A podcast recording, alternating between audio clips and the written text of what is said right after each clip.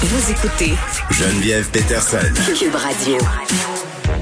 Jeudi, on est avec Anne-Marie Tap, qui est radiologue et assistante de recherche à l'UQAM pour parler des dossiers là, qui touchent euh, le complotisme, le déplacement du religieux. Puis la semaine dernière, euh, je faisais une blague avec Anne-Marie. Je disais, ah, on pourrait peut-être dire que le Canadien euh, de Montréal, c'est une nouvelle forme de religion. Puis comme c'était la dernière partie, la première partie, et pas la dernière, je vais tellement me mettre à dos les partisans, les gens qui portaient leur chandail, mais c'était, bon, bref, hier, première partie du Canadien, c'est incliné, hein, malheureusement, les équipe qui a perdu euh, quand même le, premier but compté par Jonathan Drouin. Et là, j'ai l'air d'une fille qui l'a écouté, mais, mais même pas. J'étais euh, sur Twitter et j'ai tout ça passer. Anne-Marie, salut. Salut, ça va bien? Ben oui, ça va. On, va se parler euh, du langage du monde religieux qui déborde dans le, le monde séculier, on pourrait dire ça comme ça. On commence par l'univers complotiste. On, on disait la semaine passée que le complotisme pouvait être considéré comme une nouvelle forme de religion. Mhm. On emprunte les codes, donc le langage. Ben, on en emprunte le langage, on en emprunte les rites.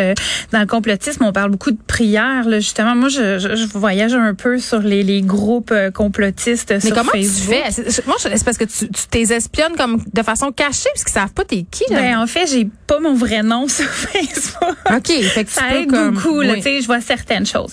Et euh, ben, en fait, c'est ça. Ils ont des prières. Il y a quelqu'un qui vient de finir un 30 jours de prière. Des prières. Euh, contre le masque et pour euh, contre la vaccination et tout. Euh, il y en a un qui se fait entre autres appeler le prophète. Oui. ça, on le voit passer. Il y a aussi des commentateurs sportifs qui sont appelés comme ça. Oui, bon, on va y revenir. C'est la deuxième partie. Euh, ils s'auto-proclament des êtres de lumière.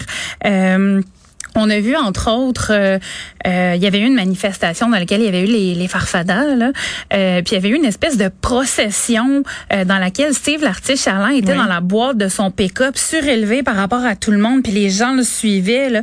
C'était une grosse, grosse procession. C'était fou, là, ça, ça pouvait rappeler les, les rameaux qui étaient mis devant Jésus là, quand il était sur le dos d'un âne. Là, ouais, C'était vraiment incroyable. en fait, il y, a des produits du sacré. Il y a la veste des farfadets. Il y en avait une, entre autres, euh, Edith, elle faisait des médaillons avec des, euh, des fringues dedans puis des barres dessus pour dire non à la vaccination. Euh, en fait, elle est beaucoup plus tranquille maintenant. Euh, c'est une adepte des théories du complot qui, elle, bon, maintenant fait plus dans le yoga. Non, mais c'est vrai qu'ils font des produits dérivés. Là. Mon collègue Hugo Meunier fait une enquête de terrain pas très sérieuse, évidemment. Là. je dis collègue, c'est une déformation. C'est mon ex-collègue maintenant. Il est rendu à Urbania. il a porté le, le chandail Fuck le Go pendant pendant une semaine pour voir les réactions. Puis il y avait vraiment le côté euh, partisan ben il racontait des gens puis c'était comme hey, nous on est dans la même gang. On fait partie de la même affaire. Exactement exactement. Puis il y a vraiment un gros côté euh, partisan. On se reconnaît on a un cercle d'appartenance. Mais pourquoi tu dis que c'est des dérivés des produits dérivés du sacré? Parce que tu sais mettons faire une veste à quoi de religieux tu sais? Ben en fait c'est euh, l'intentionnalité qui est derrière cette veste là ça veut dire quoi? Ah ça c'est pour euh, ça c'est pour aider bon Mario Roy qui est en prison lui, il est comme euh, sacrifié. C'est que la veste a du sens tout à coup. Là. Exactement. La veste a du sens. Euh, ça représente quelqu'un qui s'est sacrifié pour eux. Euh, si on, on, en croit ce que André Desfossés dit, qui est un autre adepte des théories du complot bien connu euh, mm. de la Puis sentiment d'appartenance. C'est-à-dire que quand on porte ces couleurs-là ou ce chandail-là ou peu importe, tout de suite, c'est visible, on fait partie d'une communauté. Exactement. Un peu comme ton ancien collègue a pu le, vivre avec son chandail contre, M. Legault c'est ça. il y a des stickers de char aussi. Puis je racontais dans une chronique de journal, euh, Anne-Marie, justement, à une lumière, euh, il y avait quelqu'un qui avait ce collant-là, puis ça klaxonnait en guise d'appui euh, autour de nous. Là. Voilà, c'est vraiment intense. Hein? Oui, c'est vraiment une construction qui se fait autour de ça. Puis justement, le sentiment d'appartenance, produit dérivé, dans le but d'encourager quelque chose ou de, de mentionner qu'on appuie la cause d'un sacrifié. Ouais.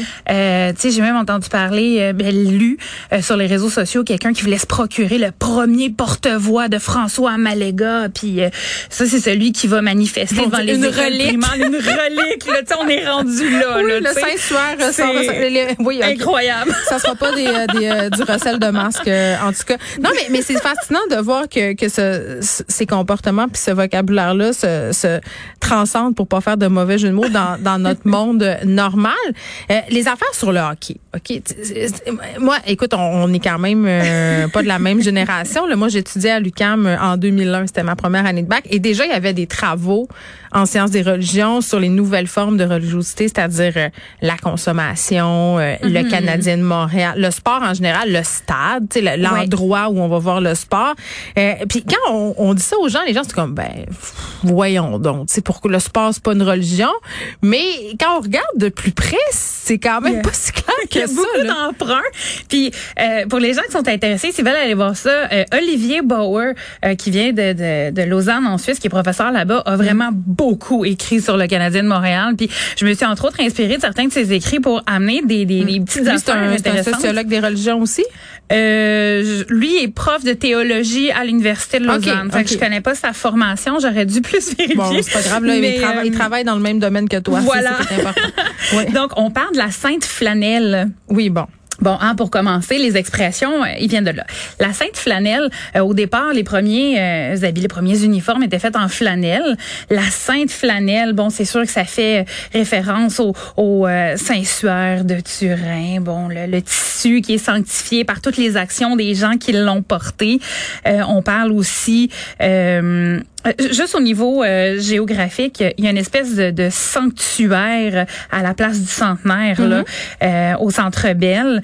Euh, Il y a des. Mm-hmm. Mais excuse-moi, je t'arrête Anne-Marie. Oui? Est-ce que tu sais si déjà euh, on a béni le Canadien dans l'ancien temps là, tu sais, parce que c'est une pratique là, bénir des courses de chevaux, bénir des Oui, équipes sportives? Oui, ça s'est fait.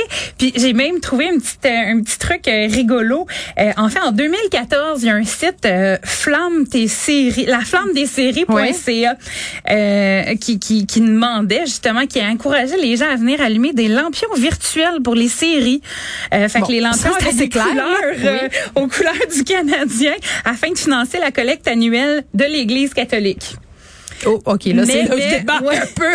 Mais euh, le- en fait, ce qu'on en lit dans le, le truc, c'est que le Canadien de Montréal n'a pas donné son aval et c'est le pourquoi on disait la Sainte Flanelle, tu sais, pour encourager la Sainte Flanelle, nos Mm-hmm. glorieux, euh, tous des termes qu'on emploie pour parler des Canadiens, Mm-hmm. mais sans dire les Canadiens. On peut-tu se, par- se parler de la partie rituelle? D'écouter une game de hockey ou d'aller assister à une game de hockey euh, Ah oui. au Centre Bell? Mais un papa qui est fan des Canadiens, je dis un papa là, bon, quelqu'un Bon, qui est aussi fan, dire Léa euh, Streliski là. tout- toutes les personnes qui sont fans Oui. du hockey, qui ont un enfant, le premier match auquel ils vont l'amener, là, c'est incroyable. Là, tu vas avoir ton petit chandail, puis là, on va y aller, puis là, on va commander ça. Puis tu sais, il y a vraiment une ritualisation dans le fait de, je vais prendre une photo que tout le monde voit la première fois que, un peu comme une première communion. C'est un temps en dehors du temps normal, ce Exactement. moment-là. tu C'est un temps qui devient sacré, qui te sort de l'ordinaire. Donc, il y a vraiment plein de parallèles à faire, ne serait-ce que pour la préparation pour se rendre. Les aliments que tu vas ingérer là-bas, c'est toujours la même chose, toujours trop cher, comme les lampions. Puis, bon, c'est ça. Tu pourras avoir mieux ailleurs, mais tu le prends là. Puis, en fait, il y a eu une, une exposition qui a été faite au Musée des religions du monde euh, en 2000 quelques, euh, justement, à propos du hockey, puis bien entendu, beaucoup du Canadien. Donc, tu sais, il y a vraiment beaucoup, beaucoup Pourquoi de parallèles. beaucoup du Canadien? Parce qu'on a un rapport euh, plus intense avec notre équipe. Est-ce que c'est à cause de notre passé judéo-chrétien? C'est c'est parce On que... a vraiment un rapport. on- on- premièrement, au départ, c'était des Canadiens français. Fait Oui. qu'on était plus près d'eux. Je comprends. C'était un pied de nez, tu sais, un peu dans, à l'époque de Maurice Richard, c'était un pied de aux anglophones qui dirigeaient les industries, puis eux, c'était le, le petit peuple. Puis, tu sais, il arrivait à se sortir de oh, on est né pour un petit pain grâce Mhm. à des figures emblématiques comme le Rocket, qui est un Canadien français fier de le dire, euh, tu sais, qui avait des convictions. Ben, qui est presque rendu qui- un saint pour, ben, le- qui est pour les presque Québécois. rendu un saint. Puis justement, euh, sa cérémonie, euh, son, son exposition du corps a été faite Ouais. euh, en chapelle ardente. ça, puis monter le chandail aussi, enlever le numéro euh, du chandail. Fait qu'on voit quand même qu'il y a plusieurs euh, similitudes. Il y a même des chants. Tu sais, quand tu vas là-bas, il y a des chansons, comme à l'église. Exactement, exactement. Tu sais, puis ça dépasse l'hymne national. Tu sais, c'est vraiment un, un sentiment d'appartenance profond, de fierté profonde. Puis tu sais, quand, quand justement les, les matchs recommencent, tu sais, on, on se demande à longueur d'année, tu sais, bon, des trucs de météo quand on sait pas trop quoi dire au monde. Mais là, quand ça commence les matchs, ça commence à être serré, hey, t'as-tu vu la game hier? Puis là, c'est un ciment collectif incroyable Ben, comme la religion l'était. comme la religion l'était à l'époque. Ça régulait le temps exactement comme les matchs de hockey le font maintenant. C'est peut-être pour ça que ça nous atteint autant quand il se passe euh, des affaires avec les joueurs de l'équipe, euh, qu'il y a des scandales, que la game n'aura pas lieu ou qu'il n'y en a pas de hockey. Pour vrai, hier, c'était incroyable sur les médias sociaux. Là, ce n'était que le Canadien de mhm. Montréal. On décrivait la game euh, en temps réel. Puis je pense qu'on s'en est rendu compte, Anne-Marie Tape aussi, dans, dans la, la COVID, à quel point ça nous reliait. Justement, le Canadien de Montréal, quand les games ont recommencé, là, c'était la folie. Anne-Marie Tape, merci, religiologue et collaboratrice à cette émission tous les jeudis. À la semaine prochaine. Merci.